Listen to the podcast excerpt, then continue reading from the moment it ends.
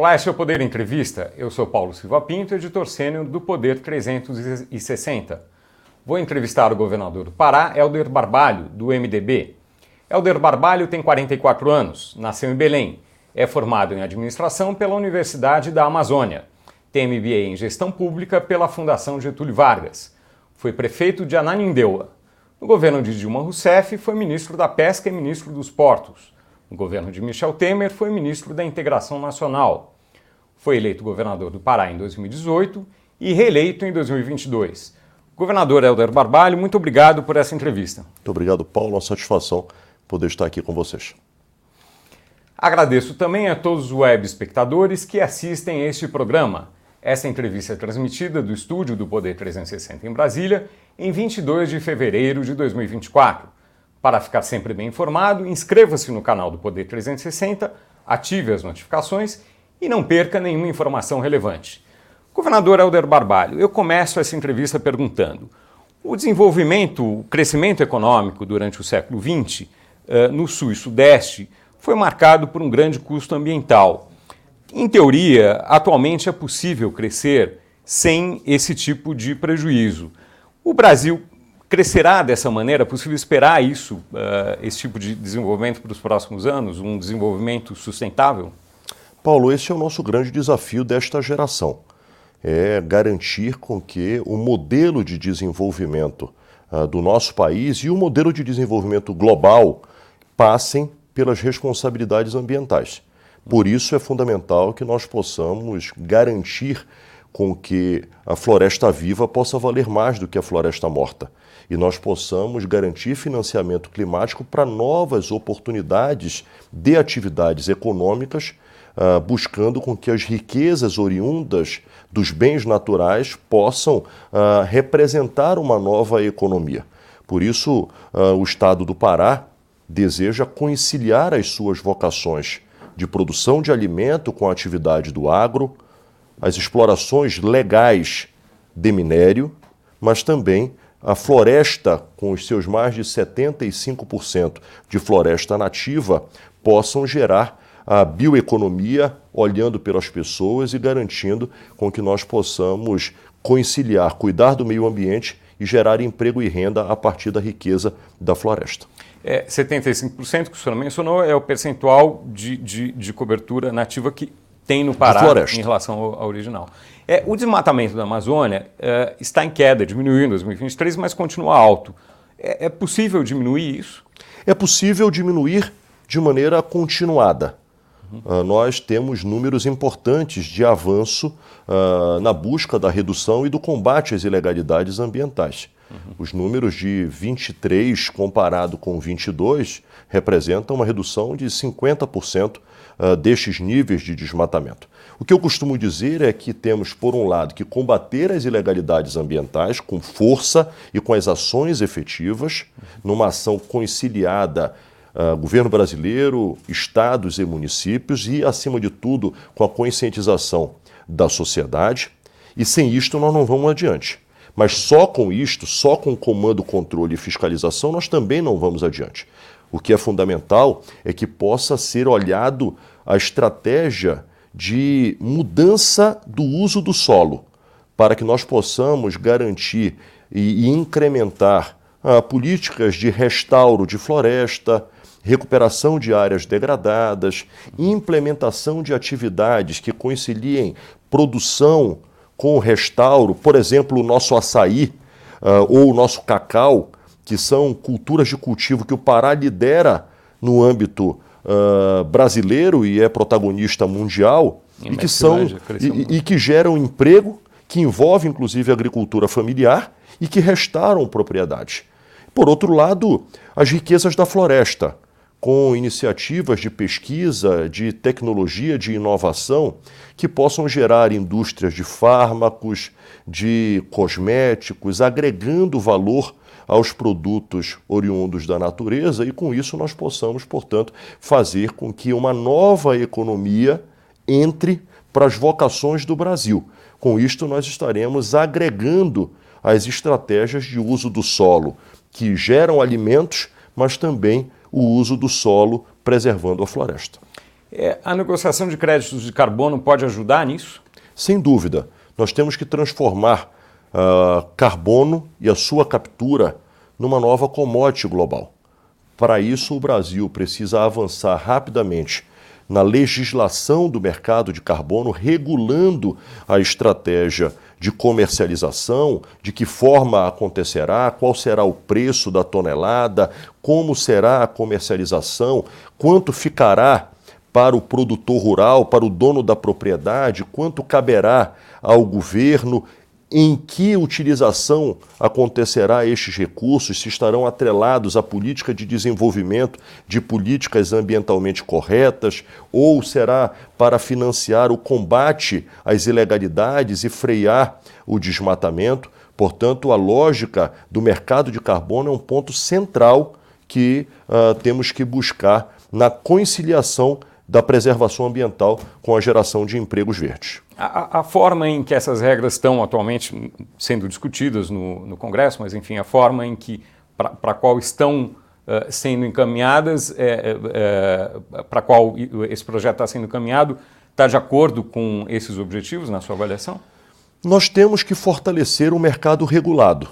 Uhum. No dia de hoje, o que existe no Brasil são os mercados voluntários, em que uhum. um privado comercializa o carbono de uma área privada.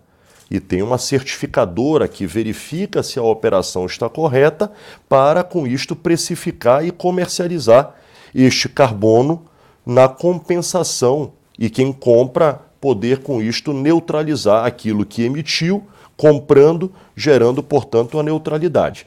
O que precisa o Brasil é ter transparência e regras claras que, que garantam com que o mercado possa uh, gerar um planejamento, uma previsibilidade e regras que gerem segurança jurídica, principalmente porque nós estamos falando de um mercado que ele é local, ele é nacional, mas também ele é internacional.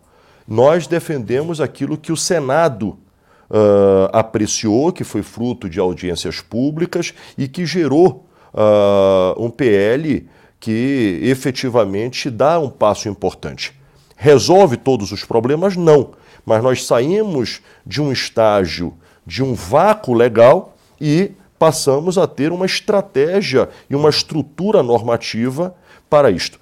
O projeto da Câmara uh, houve um, importantes mudanças que exige com que volte para o Senado para que busque-se com isto o equilíbrio entre as casas. Mas é importante que nós possamos avançar e os governos estaduais e particularmente o consórcio de governadores da Amazônia, que neste momento eu presido, está diretamente dialogando com o parlamento, dialogando com o poder executivo e também dialogando com a iniciativa privada e os setores uh, interessados nestas ações para que o aperfeiçoamento garanta ao Brasil com que o mercado de carbono seja uma grande oportunidade econômica, ambiental e social para o nosso país.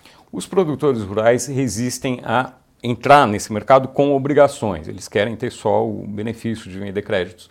Eh, qual a sua avaliação sobre isso? Acho que é uma oportunidade uhum. em uma propriedade rural uhum. fazer com que o produtor possa naquilo que ele já antropizou para a produção, ele possa ter uma renda. E na reserva ambiental que ele possui, ou reserva legal, ou excedente de reserva, ele possa monetizar aquela área. Hoje, reserva se transformou para uma propriedade rural em uma obrigação. O que nós temos que transformar é o estoque florestal numa oportunidade de compor as, uh, o portfólio, as relações de oportunidade de renda para as propriedades rurais. Com isso, você gera obrigação? Sim, mas você convoca para uma oportunidade de agregação de valor. E entendo, por conseguinte, que uh, se traz uma rede de aliança em que todos estarão desejosos a transformar o ativo florestal numa grande oportunidade. Mas para isso, tem que garantir título de terra para que haja é, efetiva transparência e integridade das propriedades e da comercialização do crédito. É fundamental que haja um mercado em que se saiba qual é o preço, por exemplo, do carbono oriundo de floresta, qual é o preço do carbono oriundo de reflorestamento. E a partir disto, nós possamos compor um mercado que garanta com que todos possam harmonicamente ter interesses econômicos? Sim, mas por outro lado, nós possamos também entregar as metas de redução das emissões do nosso país. Sob o aspecto das responsabilidades, é fundamental que nós possamos entender que este é um ativo para preservar a floresta. E, claro, preservar a floresta pressupõe que nós possamos cuidar do nosso estoque florestal e possamos combater práticas ilegais de desmatamento e de uso indevido do solo. É, o governo federal tem uma meta de atingir desmatamento zero em 2030. É factível isso? Nós temos que dissociar o que é desmatamento zero, o que é desmatamento ilegal zero e o que é a conciliação da política ambiental com o Código Florestal. O Brasil possui um Código Florestal que é a lei que estabelece em cada bioma do Brasil o uso da terra. Por exemplo, no Pará, propriedades uh, mais recentes de regularização só podem utilizar 20% da sua área para produção e precisa cada propriedade ter 80% de reserva legal. Outras áreas são 50%. Portanto, cada bioma do Brasil há uma regra que está estabelecida no Código Florestal. Portanto, o que o governo brasileiro deve buscar é, por um lado, desmatamento zero ilegal, combater ilegalidades ambientais com toda a força do Estado, e aí é envolvimento dos órgãos federais, dos órgãos estaduais e dos órgãos municipais, e tem que ser absolutamente intransigente com ilegalidade ambiental, até porque, registre-se, quem comete ilegalidade ambiental é uma minoria e que acaba maculando a imagem do Brasil, e portanto nós temos que ser muito firmes neste contexto, e o processo de desmatamento uh, ilegal integral tem que conciliar com o Código Florestal, e por isso é importante que se busque fazer com que floresta possa ganhar valor e, consequentemente, se transformar uh, no novo ativo econômico do nosso país. Quais as expectativas para a COP30, que será realizada em 2025 em Belém? É a grande oportunidade de floresta estar no centro das discussões. É a COP da floresta. E não poderia acontecer num lugar mais extraordinário do que na Amazônia e, particularmente, em Belém do Pará. É a grande oportunidade que nós temos de fazer um chamamento ao mundo para as discussões das soluções climáticas, tendo a floresta como solução. E por isso, uh, todos os esforços convergindo para que bioeconomia seja uma nova vocação central das soluções econômicas do planeta, transição energética da mesma forma, uh, para buscar fazer com que o mercado de carbono possa efetivamente uh, monetizar a floresta viva, para que a agenda de restauro gere também oportunidades econômicas. E claro, Belém será o palco em que todas as nações irão visitar aquilo que assinaram em Paris em 2015. Pelas regras da Organização das Nações Unidas, a cada 10 anos se avaliam o cumprimento ou não das metas estabelecidas. E o último acordo foi o Acordo de Paris em 2015. Dez anos depois será Belém, Portanto, será o momento de cada nação poder dizer o que fez, o que não fez, quais as suas razões e projetar as suas novas ambições. O fato é que nós temos uma urgência. Todos os dias nós assistimos crises ambientais que repercutem na vida das pessoas, transformando isto em crise social, em crise econômica, Aquilo que acontece na Amazônia repercute nas chuvas em São Paulo, num deslizamento de terra, repercute na produção rural em Goiás, repercute na produção uh, rural uh, no Rio Grande do Sul. Portanto, todos nós estamos uh, interligados numa estratégia que precisa ser consolidada. E a Amazônia é a solução. O que nós queremos? Nós queremos que as soluções a partir da natureza possam gerar um financiamento climático. Eu costumo dizer que os países do hemisfério norte, eles tiveram a revolução industrial. Uhum. E isto gerou o modelo atual de emprego, de renda, das condições sociais. Uhum. Nós podemos ter a revolução ambiental, fazendo com que floresta seja a solução, e com isto nós podemos uh, equilibrar a única alternativa que é permanente, que é sustentável. É olhar pelas pessoas e olhar pela floresta. Floresta e gente não são adversários, devem conviver conjuntamente. Mas eu preciso lembrar que toda solução de preservação ambiental tem que incluir os milhões de brasileiros que vivem na Amazônia, que precisam se alimentar, que precisam de emprego, que precisam de renda, que têm que ter acesso à qualidade de vida.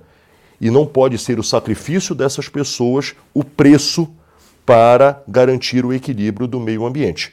Nós somos solução e queremos cada vez mais ser solução e que passe uh, pelo cuidado uh, às populações locais, aos ribeirinhos, aos povos tradicionais, aos povos das cidades, com a preservação da floresta. Na sua avaliação, essas pessoas até agora têm sido sacrificadas ou pouco beneficiadas? Nós vivemos numa região que ainda sofre desafios sociais enormes uhum. e que precisam, portanto, ter o apoiamento e ter o olhar de mudar a sua realidade de vida. E isso pressupõe o modelo de desenvolvimento.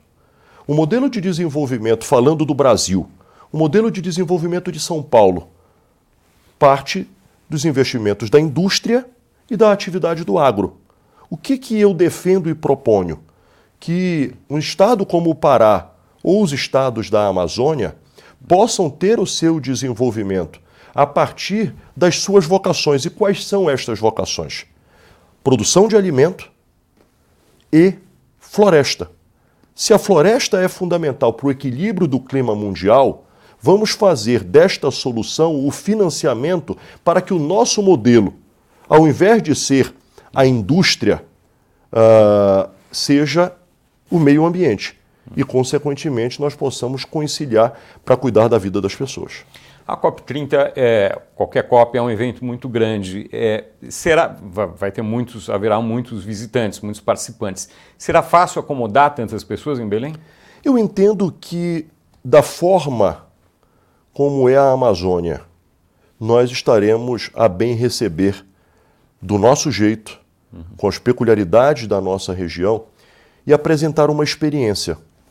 Eu costumo dizer que Aqueles que foram para a COP em Dubai e se encantaram com os grandes prédios, com os grandes hotéis, com a estrutura magnífica uh, de uma cidade uh, construída pelo toque do homem, existe ali as peculiaridades que geram este destaque. A nossa será a COP da Floresta, a COP da Amazônia, da maior floresta tropical do planeta, com os nossos rios com a nossa gastronomia extraordinária, com a convivência harmônica dos povos indígenas, dos povos quilombolas, convivendo com gente da cidade, com as soluções de hotelaria dentro da realidade de um grande centro urbano uh, brasileiro. Portanto, quem deseja suntuosidade dos hotéis viveu a experiência de Dubai. Quem desejar ver a experiência da Amazônia viverá a melhor COP de todos os tempos em Belém do Pará. Será possível ter patrocínio de empresas? Nós somos a cidade que recebe o evento. Uhum. O governo brasileiro é o país que recebe o evento. Mas o evento é das Nações Unidas. Uhum. Portanto, as Nações Unidas é o responsável por uh, montar a estrutura. Existem duas visões. O evento para dentro é Nações Unidas. O evento para fora, as responsabilidades cabem ao governo brasileiro, ao governo do estado do Pará e à prefeitura de Belém. Nós estamos buscando parceiros no sentido de garantir com que a cidade possa estar uh, bem recebendo e é uma oportunidade, inclusive, extraordinária. Oportunidade de aplicativos de aluguéis de imóveis, oportunidades para investimento em aplicativos de transporte, em operações hoteleiras, em operações de serviços, em rede uh, turística. Claro, isto tudo gera uma convocação para aqueles que desejam investir na Amazônia, até mesmo porque eu não tenho dúvida, e já sentimos isso nos dias atuais, ao crescimento de demanda por Belém, de visitação por Belém, de visitação pelo estado do Pará, diante da visibilidade que este momento uh, nos alça uh, protagonismo de liderar a Amazônia para o planeta mas uh, nós estaremos dialogando com todos aqueles que queiram estar junto conosco, junto às Nações Unidas também, para que serviços privados e empresas privadas possam estar participando, apoiando a cidade. Por outro lado, lembrando, o evento são duas semanas, mas isto já começou.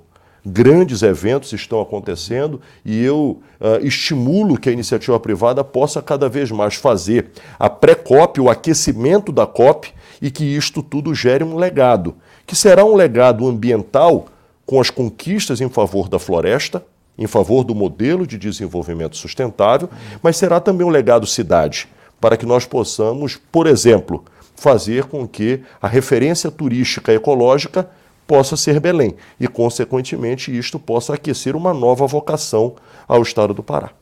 Sobre as eleições deste ano, quem é o candidato que terá o seu apoio para a Prefeitura de Belém?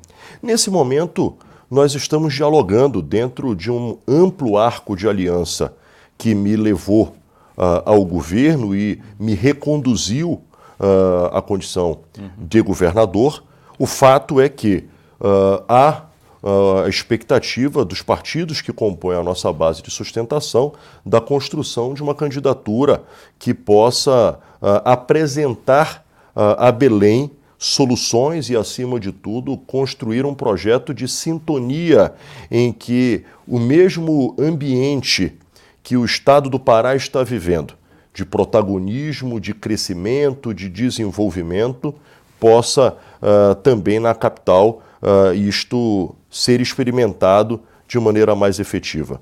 Hoje, nós temos uma relação institucional muito positiva com a administração local, por responsabilidade de buscar ajudar naquilo que cabe ao governo do Estado, mas politicamente há um ambiente uh, em que nós estamos a construir uh, uma candidatura que esteja com capacidade de dialogar com toda a sociedade, dialogar com todos aqueles que vivem em Belém, da mesma forma que nós temos feito, estimulando o diálogo amplo em todos os municípios do Pará, o que nos permitiu, inclusive, fazer a aliança que compõe gente que pensa ao centro, gente que pensa à direita, gente que pensa à esquerda e, acima de tudo, um governo de entrega, um governo que tem resultado, que uh, cuida das pessoas e que age no sentido de fazer as transformações que o Pará quer, precisa e deseja e que esta experiência possa chegar a cada município. Há chance de o atual prefeito Edmilson do pessoal ser reeleito, na sua avaliação? Olhe, as pesquisas que se apresentam mostram uh, um ambiente neste momento uh, de uh, renovação e de mudança. É claro que o prefeito busca dar uhum. solução aos problemas da cidade para que isto o, o, permita competitividade. E tem prazo para isso, tem tempo para isso. E eu particularmente torço, porque acho que o sucesso de Belém é o sucesso, inclusive, não só de nós paraenses, mas o sucesso de Belém, ao momento em que estamos uh, sob os olhares do planeta, é o sucesso de todos aqueles que querem o bem uh, do Brasil. É, a pergunta oposta agora, a chance de alguém não alinhado com o governo do Estado e com o governo federal vir a ser eleito e, e ser o prefeito durante a COP? Hoje, uh, as aferições de pesquisa apresentam que aqueles que defendem as bandeiras de oposição à gestão atual estão sendo olhadas de maneira bastante atenciosa por parte da sociedade. Portanto, não há de se desprezar este cenário, o que certamente seria uh, muito ruim uh, ter uh, em Belém alguém que pensa uh, na contramão da preservação ambiental, ou que é contra que Belém seja sede da COP, ou que entende que esta não é uma oportunidade para a capital, para o Brasil e para o Pará. Portanto, isto tudo deve ser colocado no debate e nas discussões de que nós estamos diante de uma oportunidade. Eu costumo dizer que esse momento, para esta geração, é um momento singular. Belém se transforma na cidade mais importante da discussão climática do mundo. Belém estará sediando o maior e mais relevante ambiente de debate de um dos temas mais importantes para a humanidade. E isto tudo deve ser enxergado, por isso digo, do legado ambiental, mas o legado cidade, como uma oportunidade de nós podermos avançar preparando a cidade para o evento, sim, mas compreendendo que o evento traz oportunidade para que nós possamos dar soluções para quem mora em Belém.